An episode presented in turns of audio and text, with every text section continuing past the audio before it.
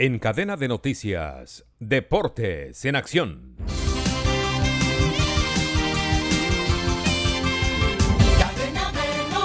En resultados de la Liga 223 jugados ayer, Envigado y Unión empataron 0 a 0.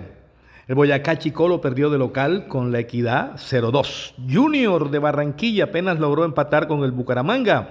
El Tiburón mejoró en alguna condición colectiva y ofensiva y le faltó eficacia, aunque lo pudo perder en el último minuto con el Leopardo en una pelota que pegó en el palo y de rebote le quedó al arquero Mele.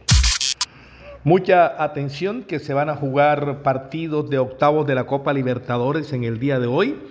Jugarán 5 de la tarde Argentinos Junior contra Fluminense de Río de Janeiro. Bolívar va a enfrentar a Paranaense. River va a recibir a Internacional de Porto Alegre en el Monumental de Núñez.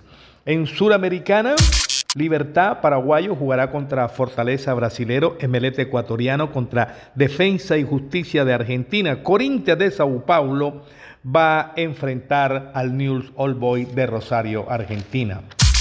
Hoy en la Champions Soccer Tour, Milán con Barcelona jugarán en Las Vegas 8 de la noche. El volante 10 colombiano Yasser Asprilla, que milita en el Wafer, está en la mira de varios clubes de Europa, Real Madrid, Nápoles y el Borussia. Edinson Cavani, que llegó a Buenos Aires, encendió las luces y las grandes ilusiones para el equipo del Boca. Debutará en el juego de vuelta de Copa Libertadores Boca contra el cuadro de Nacional. Catalina Usme, capitana de la selección colombiana, frenó un poco la euforia de las jugadoras colombianas luego de la victoria ante Alemania.